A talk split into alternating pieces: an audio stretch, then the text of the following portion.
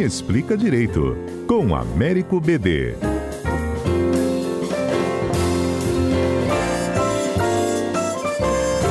Ei, BD, bom dia. Bom dia, Fernanda. BD, recentemente a gente divulgou, né, várias reportagens que envolviam aquele jovem, né, que teria entrado numa escola, inclusive da qual ele foi aluno, né, em Jardim da Penha, a, havia pelo menos né, uma expectativa por parte dele, e, segundo ele prestou depoimento à polícia, de é, atingir alunos, pessoas que estavam dentro do colégio, depois ele ia levar para um confronto. Esse jovem, ele foi preso, depois ele foi levado para um hospital psiquiátrico, depois voltou para a prisão e o segredo de justiça foi decretado. E aí muita gente nos perguntou, gente, mas isso não é um, assunto de interesse coletivo? Por que, que se decreta segredo de justiça nessas e em outras situações, BD? Obrigado, Fernanda. É um caso e uma pergunta muito importante. A regra no Brasil, o artigo 93, nome da Constituição, é que o processo é público.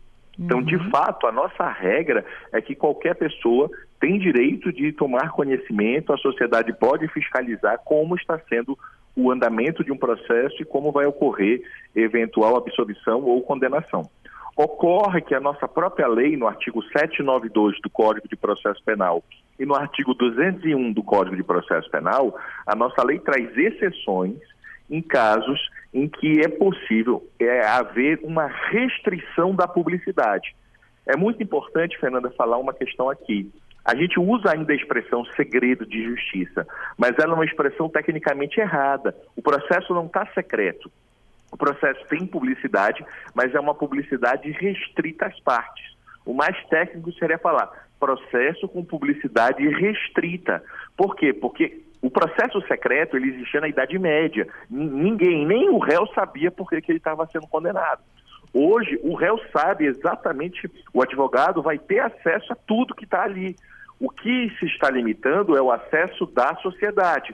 Isso pode acontecer em casos, por exemplo, para preservar a vítima. Então, vou dar um exemplo: é, vítima de estupro, não tem por que divulgar o nome da vítima.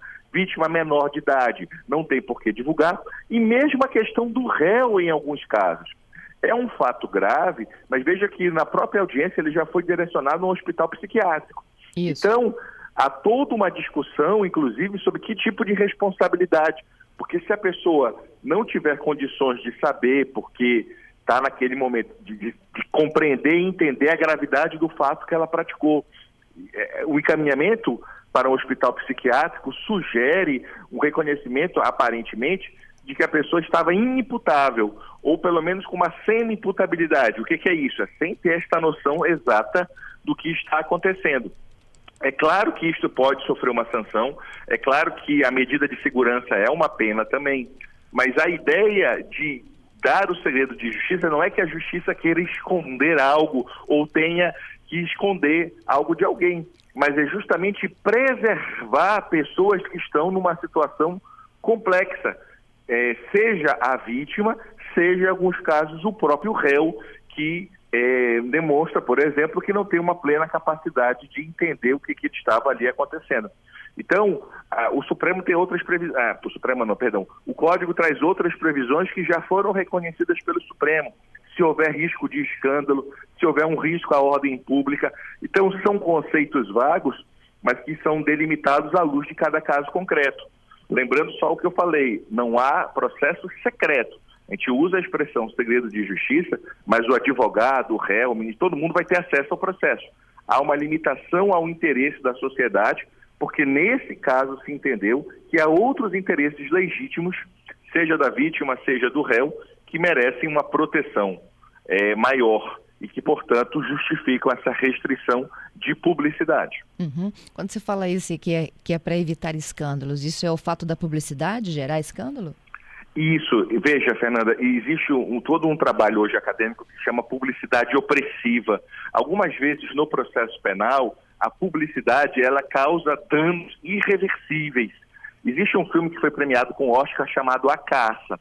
Esse filme mostra bem essa situação, porque apesar da gente falar em presunção de inocência, a, a, às vezes a divulgação de determinados fatos, a população quer linchar, a população quer reagir, a população começa a praticar atos é, para além do julgamento devido.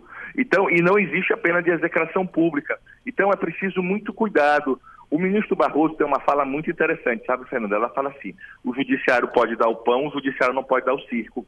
Então, alguns fatos que geram uma comoção na sociedade, dependendo das circunstâncias, o judiciário tem o dever de não transformar a punição penal num espetáculo, na espetacularização, nessa ideia de que é, você vai punir para além do que está previsto na lei. Então, essa restrição, nesse caso, por exemplo, de escândalos também, alguns colocam crimes sexuais, porque você não vai expor a própria vítima.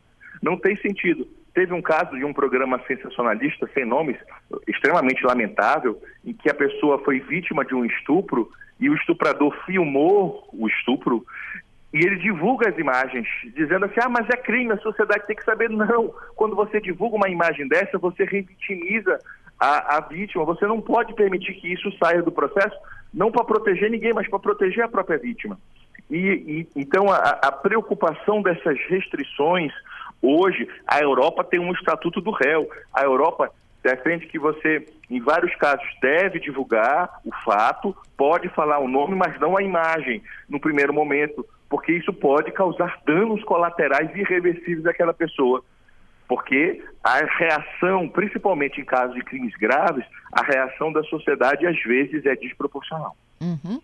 Bom, vamos às perguntas aqui. O Alex, ele pergunta que quem solicita o segredo de justiça?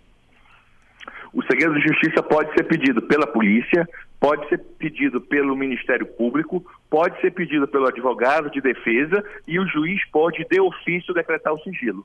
Então é possível todos os três fazerem o requerimento, vítima, o próprio defesa, o Ministério Público ou a polícia, ou o próprio juiz pode, considerando aquela situação, já decretar de ofício o sigilo. Uhum. E a gente pode decretar parte segredo de justiça? Sim, existe sim essa possibilidade. Por quê? Porque, por exemplo, você quebra um sigilo bancário de uma pessoa, ou você quebra um sigilo telefônico. É, as, a, o que as testemunhas falam, isso é público, mas esta parte da, da, do sigilo bancário, do sigilo telefônico, que é importante para a sociedade, que é importante para o processo, é para o processo, não é para a sociedade ver as contas, não é para a sociedade ver para quem essa pessoa ligou. Então, nesse caso, você pode decretar sigilo de peças. Algumas peças são sigilosas no processo.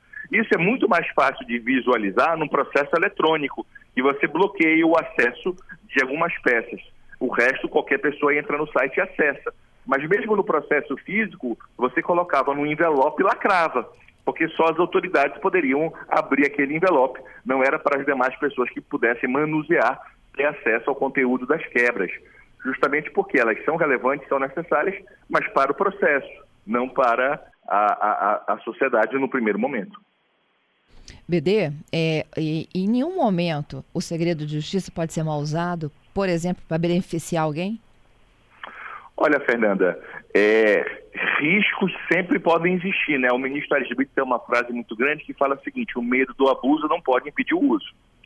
Então, veja, é, risco pode existir, mas aí eu tenho que partir do pressuposto que este caso está contando com o apoio e o conluio do Ministério Público, do juiz, do delegado e do próprio advogado. Porque qualquer um deles que esteja envolvido no fato, verificando que há uma intenção indevida, ele tem como recorrer, ele tem como reclamar e tem como mostrar o equívoco daquela decisão, né? Então, assim, potencial hipotético pode existir, de querer colocar debaixo do tapete. Como o pessoal fala, a publicidade é uma luz que ilumina. Você é público, as pessoas vão controlar o que você faz. Colocar debaixo do tapete sempre é complicado. Só que é, esse risco ele é tolerado pelos benefícios que a situação coloca. Imagine, por exemplo, uma interceptação telefônica.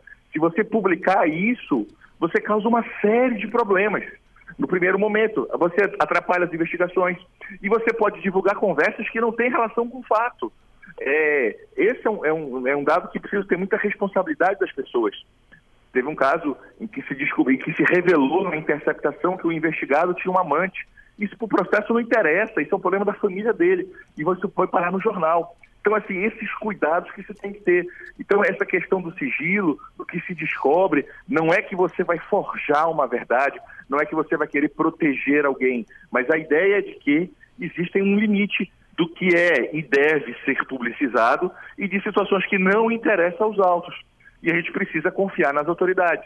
Por mais que, numa democracia, e isso é fundamental, se possa, se deva questionar as autoridades, mas nós podemos e precisamos confiar nelas.